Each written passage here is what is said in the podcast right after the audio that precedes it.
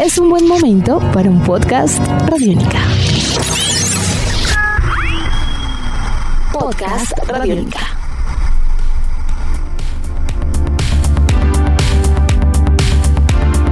Amigos, sean bienvenidos a una nueva entrega de En Descarga Radiónica, este podcast en donde hablamos acerca de cine, cómics, videojuegos, series, anime, manga, eh, lo que se nos ocurra y mucho más. Mi nombre es Diego Bolaños Estrada, arroba Bolaños Estrada, y como siempre, es un placer y un honor presentar al anfitrión de este espacio, Iván Zamudio, arroba Iván Zamudio 9, en eh, Twitter, arroba piloto.3000 en Instagram. Iván, buen día, tarde o noche, ¿usted cómo está?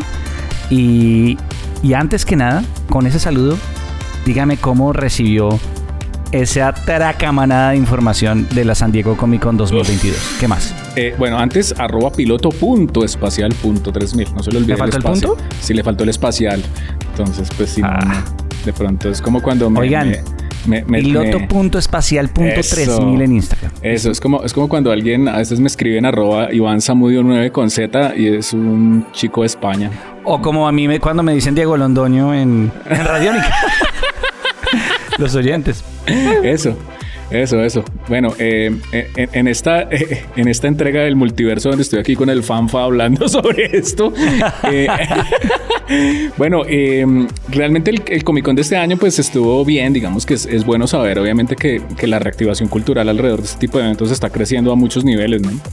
Estuvimos en, en una época donde el, el- el Comic Con en general como marca en los Estados Unidos se hizo virtual, entonces pues que esto regrese es, yo creo que es vital es de, es de vital importancia. Obviamente, pues hubo paneles que eh, sobresalieron más que otros. Fue un evento para presentar, obviamente, novedades, eh, trailers, obviamente, de, uno puede encontrar eh, la serie nueva de Peacock de vampiros, hasta pasando por la serie de el panel de AMC hablando de la, de la serie de entrevista con el vampiro.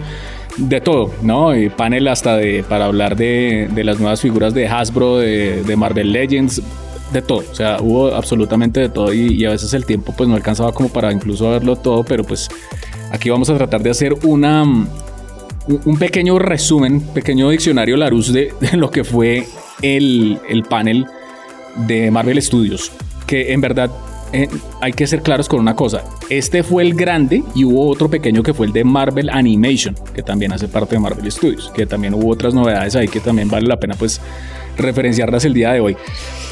Yo, la verdad, eh, no esperaba menos.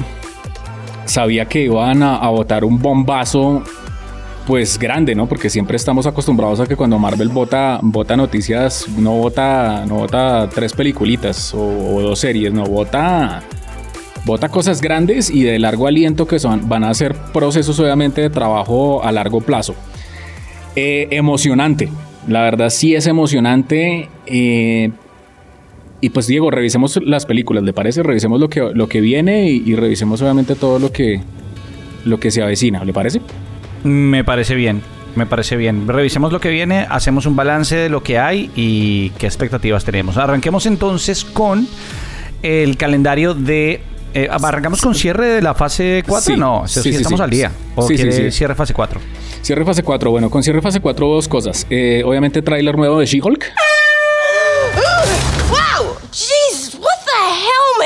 Still in control, no overwhelming feelings of rage. No, a normal amount of rage. You do revert back to Gen form when you sleep. Was the air horn really necessary? For comedy, absolutely.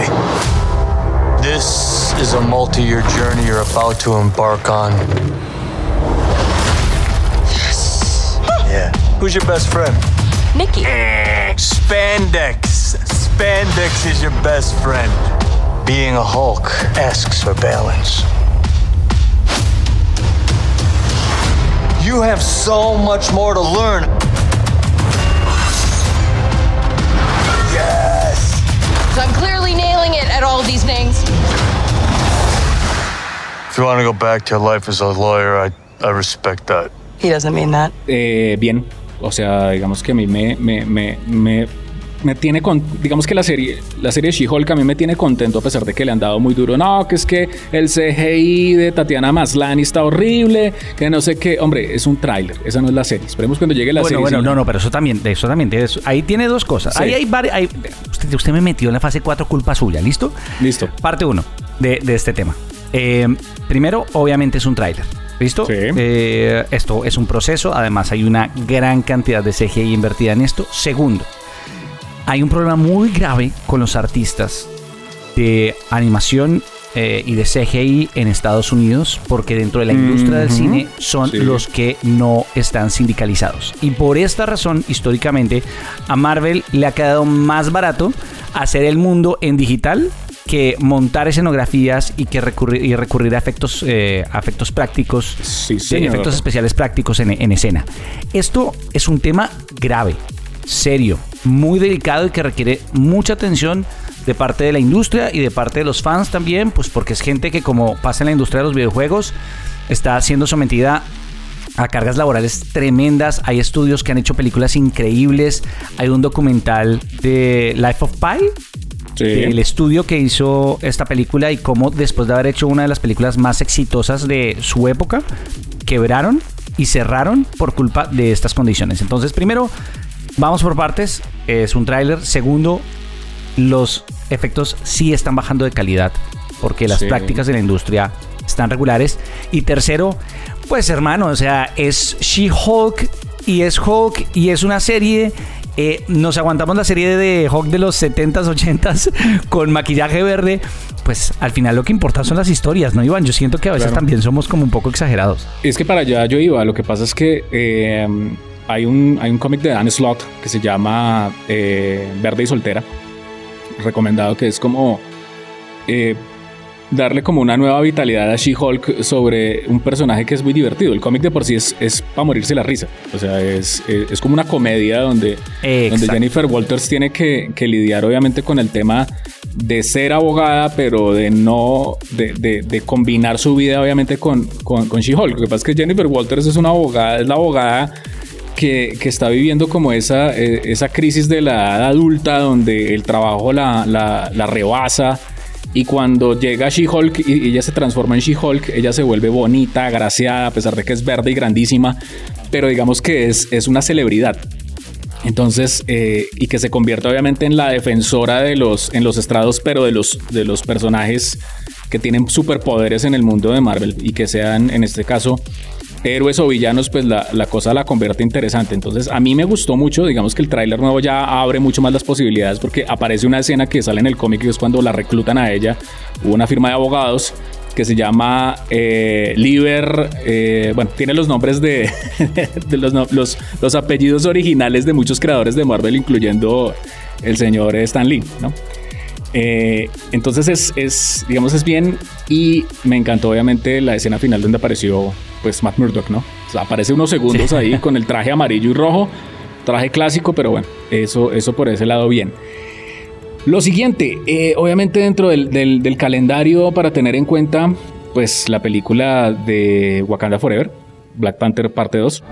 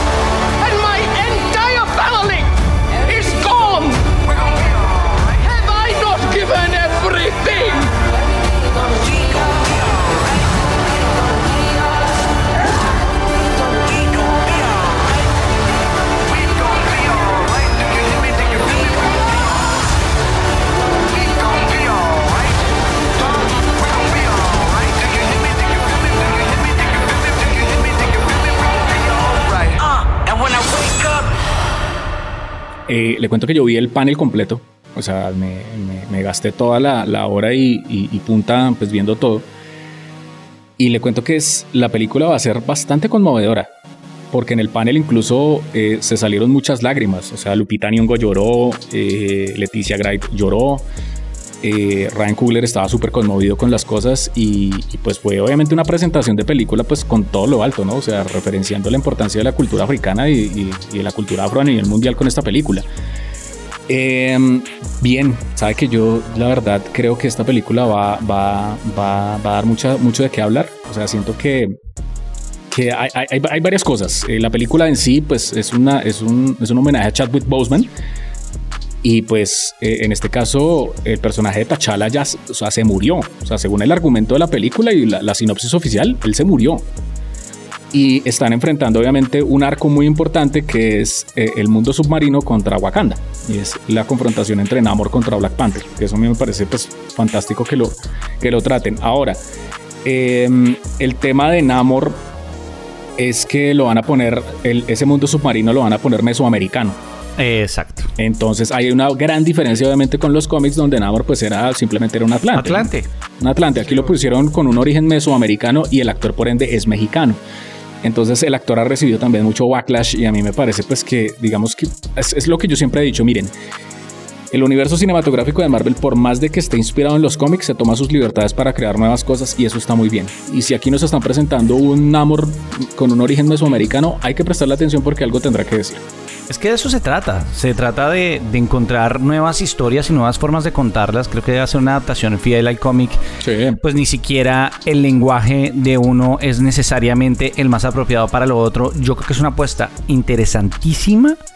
Eh, a nivel estético, me parece una oportunidad maravillosa, muy parecida a lo que logró eh, Black Panther eh, con, con- con todo el continente africano y con toda la cultura africana. Creo que puede ser algo muy especial. Siento que en otro contexto, Iván, me preocuparía mucho porque sentiría que están tratando de replicar y volver a pegarla, a, pegar el golpe que pegaron, pero creo que ese tono nostálgico, solemne y de rendirle tributo a los logros que se alcanzaron con Pantera Negra, eh, creo que va a ayudar a cuidar mucho la película. A mí también el tráiler me dejó gratamente sorprendido. Yo espero mucho de la peli, pero en la medida en que creo que va a ser una peli bien hecha. Y eso Sí. es lo que necesita ahorita el MCU, ¿no?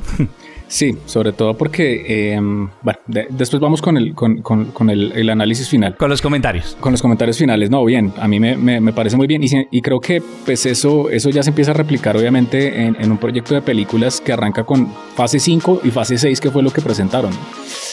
Eh, y que eventualmente va- hablaron de, de, de 5, 6 y, y incluso de fase 7, porque esto va hasta el 2025 según el, el plan de películas. Bueno, 17 de febrero de 2023 viene Ant-Man and the Wasp Quantum Mania.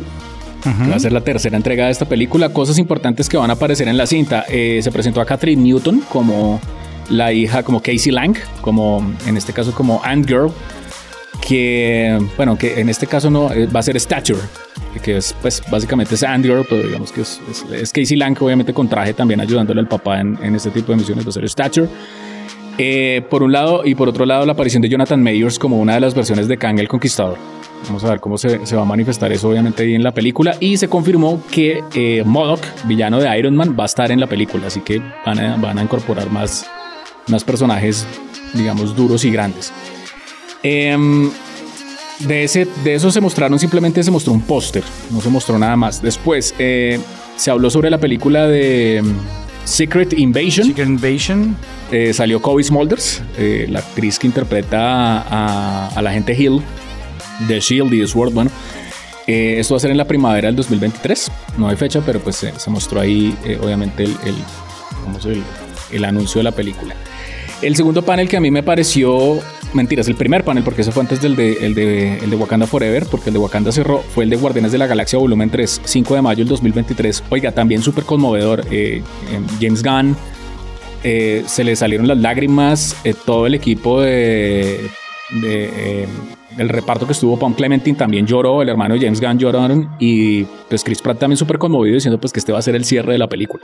O sea, la- el cierre de la, De la trilogía, saga, la- sí. de la saga, es la última película de los Guardianes de la Galaxia y que quieren cerrarla obviamente pues a la altura, ¿no? Quieren cerrarla obviamente con, con todo lo que es, con todo lo que significa y sobre todo con una hermandad que creó James Gunn que siempre como que él la crea obviamente con sus actores predilectos en cada una de sus producciones que a mí me parece pues como, como un espíritu de trabajo muy bonito. Eh, mostraron un tráiler, pero el tráiler no lo, no, lo, no lo presentaron en internet. Se alcanzaron a filtrar unas imágenes donde, según James Gunn, pues la película se va a centrar sobre todo en contar la historia de Rocket Raccoon.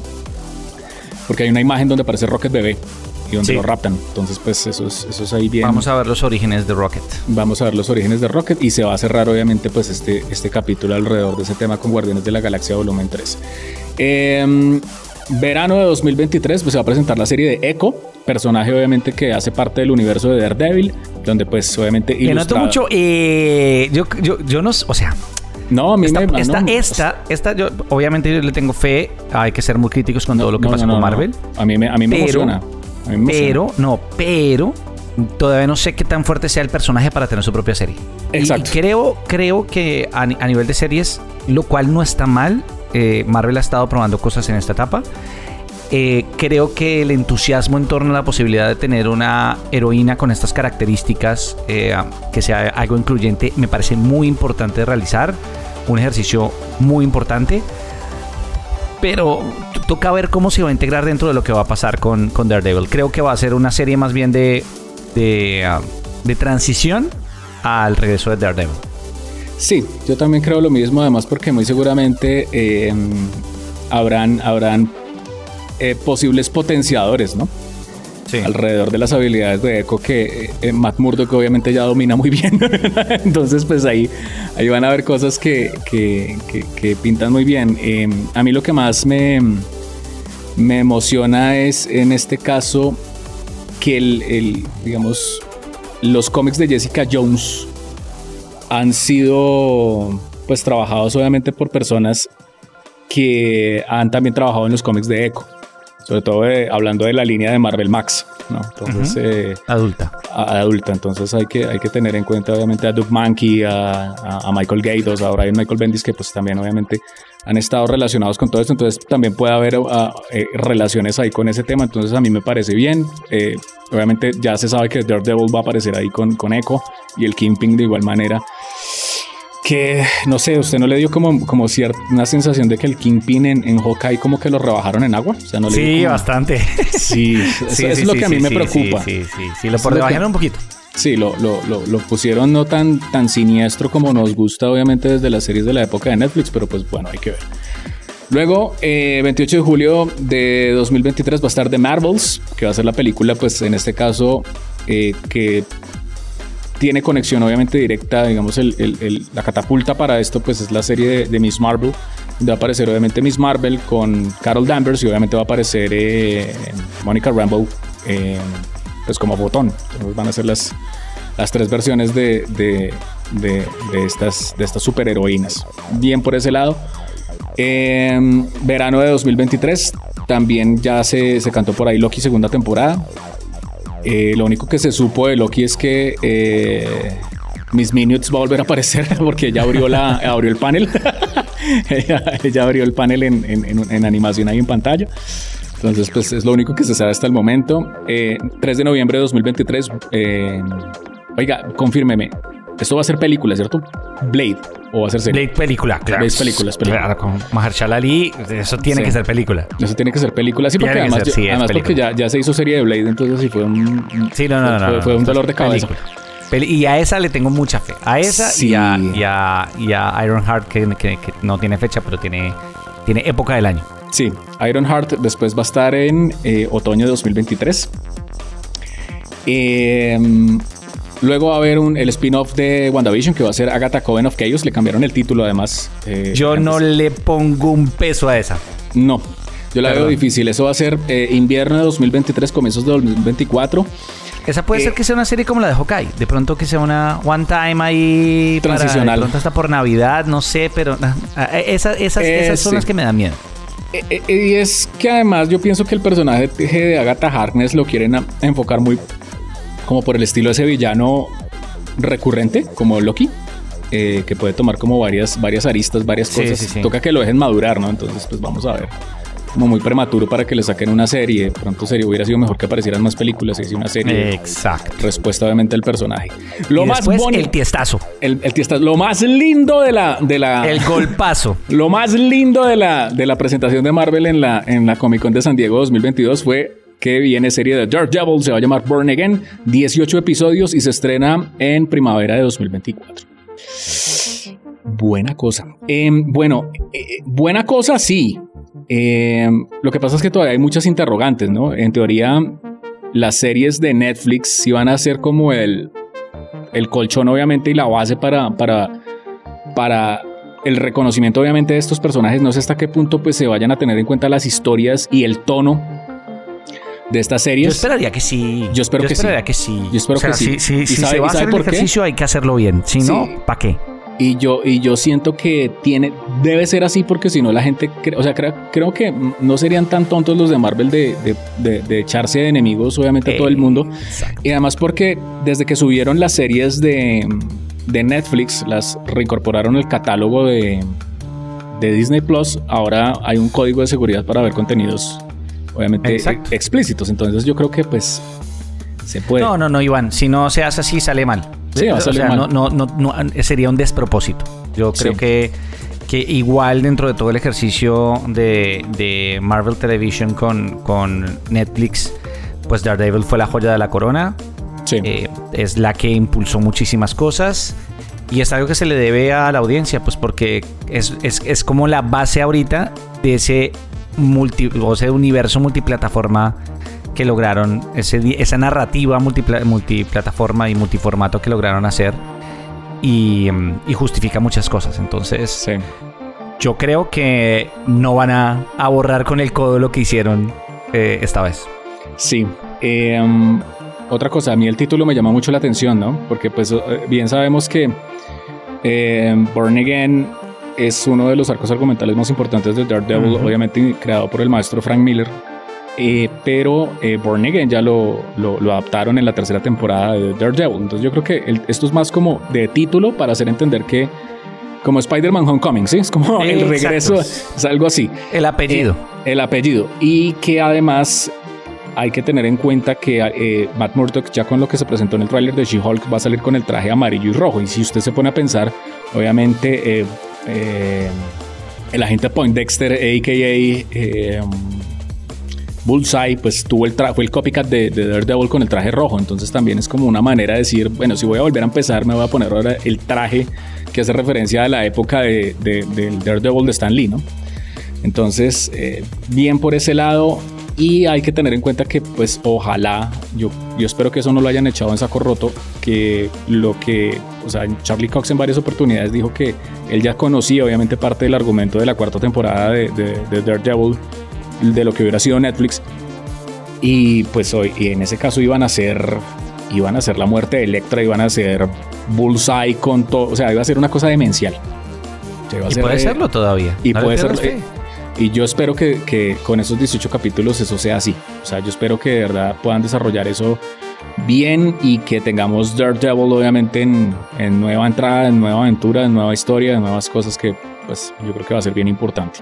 Muy importante. Es más, le digo una cosa, a- a- así lo demás fracase, a mí solamente me importa Daredevil. Exacto, sí, creería que es, que es el centro de esto. No, para mí también es muy importante lo que va a pasar con Capitán América. New Sí, World sí, sí. Order, porque pues es la entrada ya completa de, de Sam Wilson en, en el, en el papel. Eh, seamos honestos y en este podcast vamos a ser honestos, va, va a recibir, va a ser duro, va, a ser de entrar. En Sí, especial va en el ambiente no- político norteamericano, va a ser difícil. Eh, Disney no está muy bien parado. Pues no, no, Disney está haciendo lo que tiene que hacer, pero pues tiene muchos enemigos. Esto es un asunto también que va a tener un asunto de política ahí. Yo le tengo mucha fe, mucha, o sea, espero que en serio le vaya muy bien a esta película porque además va a abrir mucho camino, Iván. Mucho camino para, para un Miles Morales, para muchas cosas que pueden estar pasando con, este, con, con- con la inclusión dentro del universo. Que usted y yo lo hablamos en su momento en los cómics. Fue, no le fue muy bien. Fue difícil. Pero fue una pelea que se dio, que Marvel dio y que es muy importante que lo, que lo hubiera dado. Y era eh, s- producir cómics más incluyentes que permitieran conectar con nuevas generaciones y con otro tipo de públicos. Y es un ejercicio que hay que hacer, por más duro que sea. Así que yo sí le tengo Sí. mucha, mucha fe y espero que, que lo que vayan a hacer con Capitán América New World Order sea, sea bien interesante. Y para finalizar sería Thunderbolt, ¿cierto? Thunderbolts, eh, bueno, eh, Capitán América New World Order, 3 de mayo del 2024, Thunderbolts, eh, 26 de julio de 2024. Obviamente eso está sujeto a fechas porque ha pasado otras veces que pasó algo, se retrasó Ah, no, no, algo. pues, normal, se esto puede es un cambiar. tentativo, esto es un mapa. Esto es un, esto es un mapa, esto es una guía. Eh, Thunderbolts, para los que no estén familiarizados con esto, eso básicamente es el Suicide Squad de Marvel. Entonces eso va a ser eh, el general Tadeus eh, Thunderbolt Ross, el enemigo de Hulk, el papá de, de- de Betty Ross, creando un equipo de. O sea, reclutando a grandes, villan- a grandes villanos de, de- de Marvel, pues en este caso para una misión especial. Eh, esto está interesante, le cuento, porque Thunderbolts puede, puede ser una película. Es la primera película, además, que van a centrarse en villano, ¿sí? En villanos. El primer equipo de supervillanos. Porque pues ya Loki fue el primer, la primera película de villano, ¿no? La primera serie de villano, perdón. Entonces la primera producción de un villano. Entonces creo que Thunderbolts va a ser interesante. Hay una apuesta muy grande, obviamente, que esto compita contra Suicide Squad, porque Suicide Squad, por lo menos la de James Gunn, a mucha gente le gustó, a mu- mucha gente la odió, pero por lo menos fue mucho mejor que la de David Ayer. Entonces este concepto de los villanos es una cosa pues que, que vale la pena explorarlo mucho. Y creo que hay de dónde. Ahora, lo que me preocupa es que eh, em, William Hurt pues falleció, ¿no? Entonces, ¿qué, qué, qué, qué va a pasar ahí? Eso es lo que yo me, me pregunto porque él interpretaba pues a- a- al general Ross. En general. Entonces, pues vamos a ver. Y pues obviamente el, el- el totazo mayor, totazo, totazo mayor fue, bueno, aunque el totazo mayor todavía no deberíamos hablar. Rápidamente, eh, Marvel, Marvel Animación eh, presentaron tráiler de la serie animada de I Am Groot, que va a ser una precuela Ajá. animada cuando Groot era, era niño.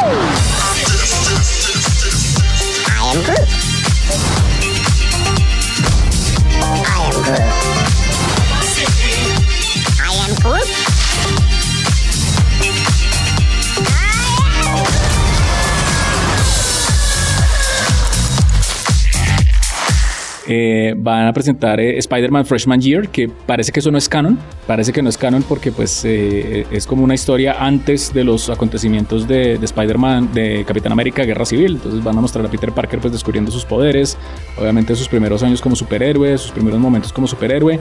Pero pues en las, digamos, en las imágenes que mostraron del, del como tal del, del- de la producción, pues se dice que van a aparecer villanos reconocidos de Spider-Man ahí metidos, y va a aparecer Doctor Strange y un montón de cosas, entonces puede que no sea tan, puede que no sea canon.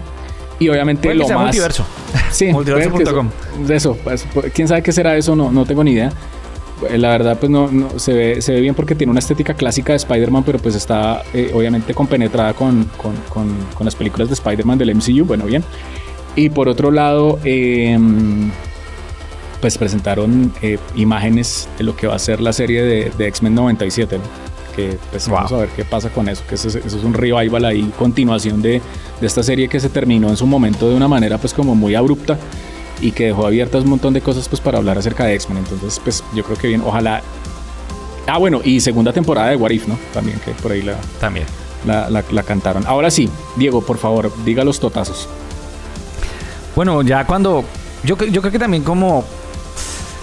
Yo antes de irme con los totazos, Iván diría que la fase 4 ha sido una fase muy crítica. Una fase que además hay que entender que llega después de un clímax muy grande, llega después de una pandemia. Yo creo que todas las cosas se han dado para que esta fase 4 sea una fase de transición. Ha sido muy criticada, ha sido muy cuestionada. Hay cosas buenas y cosas malas. Creo que se han estado probando muchas cosas. Creo que dentro de lo que se ha probado es importante hacer este tipo de ejercicios. Creo que se han hecho otras cosas a la carrera, pero y, y- y ya, ya en medio de un, como usted decía, pasado por agua, dentro de un, un poder de Marvel que se estaba diluyendo un poco. Pero creo que este anuncio era para decirle a la gente, no vamos a parar. Sí. Y, y creo que eso era importante. Era importante que la gente supiera que para noviembre hay fecha, pero yo voy a decir meses porque esto estoy seguro de que va a cambiar. Para noviembre de 2024 entraríamos en la fase 6 con la entrada de los cuatro fantásticos. Todavía no se sabe si vamos a tener a... a No, ¿Cómo se llama? eh, le, le cuento a John Krasinski. No, parece que Krasinski no va a estar. Eh, Parece que no, hay ¿no? Hay un run run por ahí donde se está diciendo que el protagonista de You, de esta serie de Netflix de, de- de este hombre con esa obsesión, él, se- Sí. él vendría siendo Reed Richards. Tiene sentido porque obviamente eh, la idea también es traer nuevos talentos que Nuevos puedan talentos. estar a largo plazo, puedan estar en la franquicia y puedan desarrollar varias películas. Mientras que John Krasinski obviamente pues él está pensando en muchas cosas al tiempo, ¿no? Entonces... Sí, eh, ya está, en, cier- ya está en cierta etapa de su carrera que, que Sí, ya no, que ya en otro mundo. em, Entonces, exactamente, y lo mismo, Emily Blunt tampoco. Y el otro run run que no sé qué tan cierto sea, que hay por ahí, eh, si ya está desmentido, por favor me lo, me lo hacen saber, eh, porque es, es- es bien interesante, es que se dice que Steven Spielberg podría dirigir esa película. esa, usted saber. esa, esa run run, no lo sé, pero ahí, ahí tienen, ahí tienen Mm. para que mastiquen. Pues y imagínese. los otros dos anuncios, porque hay, hay, hay varios huecos dentro de todo esto, hay varias fechas que tendrán que llenarse y que tendrán varias cosas. Son dos nuevas películas de Avengers, Sí. que serían The Kang Dynasty en mayo de 2025 y en noviembre de ese mismo año Avengers Secret Wars. Que además recordemos que lo que hay son Secret Wars en la historia de Marvel, entonces no sabemos cuál, ¿Cuál de todas estas Secret Wars, pero que es un nombre, o sea, es un nombre como eh, la Guerra del Infinito. Es un nombre grande que va a exigir cosas grandes y que pasen cosas grandes. Y yo creo que eso es, es más bien una declaración de intenciones eh, que trata que la gente, asegurar a la gente que las cosas van a ir por buen camino, que las cosas se están planeando. Yo no sé, Iván, a mí me preocupaba el tema de, de- de que Kevin Feige se viera, se viera mm, atraído para el universo de Star Wars y empezaran a como a, a mezclarse las cosas. Eh, ¿Usted cómo ve eso eh, de cara a estas dos fases nuevas anunciadas? Pues mire, yo la verdad siento que eh, hay, hay que decirlo abiertamente, hay una, hay una, la gente está viviendo una sobresaturación obviamente de estos Hay contenidos. un agotamiento. Hay un agotamiento. Eh, yo pienso que es, es momento de, de presentar historias nuevas, de tomar riesgos también en la medida en que las cosas se transformen. Me preocupa mucho lo de los grandes nombres, ¿sabe? Porque eh, en este momento, a este punto de la historia, solamente tenemos a un Benedict Cumberbatch y ya. Sí, como un gran nombre con un personaje, un superhéroe de mucho peso y de mucho... de Consolidado, sí. de, mucho, de mucha potencia, como a la altura de un Chris Evans o de un Robert Downey Jr. Eh, sin embargo, eh, siento eso por un lado, siento que están haciendo un tema pues de, de- inclusión, obviamente ya bastante notorio, constantemente están obviamente incluyendo y están en esa inclusión también metiendo nuevas generaciones, entonces pues obviamente esto ya lo hemos hablado y para nadie es un secreto, hay, eso va a apuntar a que van a ser Young Avengers, si no es que una de esas dos películas es con los jóvenes Vengadores, ¿no? O sea, que puede, puede llegar a, suceder. Obviamente Peter Parker ahí liderando todo esto, pues con todo el equipo de, de- nuevas promesas, donde estaría América Chávez, donde estaría Iron Heart, donde estaría Miss Marvel, donde estaría, mejor dicho, todo el mundo. Eh, que eso me, pues, es, me parece interesante, es una idea que hay que, que, hay que desarrollar. Eh, me preocupa que están haciendo muchas cosas y de pronto las están haciendo al tiempo. Me preocupa también que de pronto eh, no, con el, en el afán no logren desarrollar nombres de directores para impulsarlos a grandes cosas. Eh, Daniel Destin Cretton, el director de Shang-Chi, va a ser director de, de Kang Dynasty. Entonces, pues eh, bien por él, pero pues obviamente recordemos, eh, cuando se dirigió la primera película de Vengadores llamaron a Josh Whedon. Sí, entonces son como cosas, aunque hay que ver cómo, cómo sucede, aunque vuelvo y digo, también cuando, cuando a Avengers se lo soltaron a los hermanos rusos, pues mucha gente dijo no da un peso por eso y fíjese lo que pasó. Entonces también puede haber un cambio de, eh, un cambio de paradigma y creo que también es como que Marvel ayuda a impulsar todo este tipo de temas. Y ¿sabe qué es lo que yo siento en esta fase 4? Yo me siento como en fase 2. Que en fase 2 no sabemos esto para dónde iba. Exacto, que no sabíamos para dónde íbamos. Sí, pero Pues, lo que pasa es que Paseos no fue Thor 2. sí, fue Iron Man 3, Sí, Eh, es que, es que no, no sí. todo, la vida es de matices, hermano. Exa- exacto, y luego de, lo que pasó obviamente con el primer crossover de Vengadores, pues la cosa fue gigante, ¿no? Entonces, eh, yo lo que siento es que hay dos cosas. Eh, en este momento puede que haya incertidumbre, pero recordemos que esto es un macro relato y que esto se va alimentando de micro relatos y solamente el tiempo lo dirá y a largo escala, a larga escala, a, largo proceso, podremos saber realmente eh, eh, la finalidad de las cosas. En fase 2 no teníamos ni idea de cómo iba a terminar esto en fase 3 y fíjese lo que pasó. Entonces, si ya están anunciando esas dos películas de Vengadores en todo este periodo de tiempo es porque ellos ya tienen claro para dónde va. Son, simplemente es que no nos lo pueden decir. Simplemente nos lo van a decir es con las películas de manera progresiva. Entonces, eh, incluso créame que cuando uno mira una película como Eternals, que le dieron tan duro, que a mí personalmente me gustó porque se parece A mí mucho me pues, gustó. a, al- al- a los cómics de, de Neil Gaiman, eh, pues hay que decir que, porque además que son es una- un equipo de superhéroes bastante introspectivo y con, con, bastante, con bastantes cargas existencialistas, ¿no? Eh, y que es muy diferente a lo que ya se había, estábamos acostumbrados a ver. El tema ahí es que eh, muchas de esas películas que de pronto en algún momento fueron, o series que de pronto fueron tal vez no tan buenas, eh, no, tan, no tan espectaculares, que bueno, sí, eh, chévere. De pronto, más adelante, con lo que vaya sucediendo, esas, esas series y esas películas vayan a, a- a resignificarse. Entonces, volverlas a ver creo que va a ser válido. Y lo digo porque, pues, gracias a WandaVision, Age of Ultron se volvió otra cosa, ¿no? Entonces hay que, hay que, hay que tener en cuenta eso. Entonces es un juego largo, y, sino que lo que usted dice, yo sí comparto con usted lo que, lo que dijo hace un momento y es que hay que prestarle mucha atención al tema de calidad de las historias y, sobre todo de la calidad visual de las, de las cosas, por eh, la sencilla razón de que eh, en algún momento Mark Hamill, eh, Luke Skywalker, dijo que él le parecía fantástico que existieran tantas películas de superhéroes, pero que necesitábamos grandes historias. Entonces, hay veces que las historias pueden ser completa, pasar completamente de largo. Y hago un chévere pensar en voz alta acá y lo digo principalmente por la película de Thor Love and Thunder. Es una película que tiene muchas cosas muy chéveres y muy divertidas, pero es una película que pasa como cualquier, es como, como si hubieran hecho Thor 2 otra vez. O sea, es una aventura más de Thor.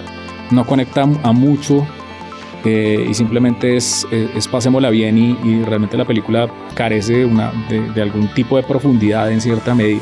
Y lo otro es que los hermanos Russo, pues ellos han criticado fuertemente a Marvel en los últimos meses, donde ellos básicamente eh, pues se han bajado del bus porque ellos consideran que eh, hay diferencias creativas y porque a ellos les importa es realmente las historias.